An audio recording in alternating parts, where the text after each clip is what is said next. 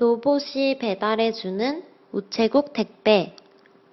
우체국 집배원 대신 자율주행 이동 우체국 차량이 우체국 택배를 배달해주거나 소비자들이 택배를 보내기 위해 직접 우체국을 방문하지 않고 위 차를 이용할 수 있게 된다.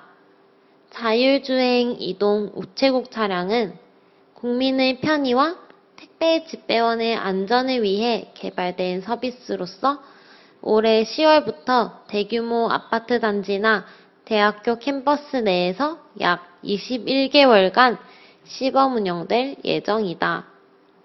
韩语资讯尽在韩知。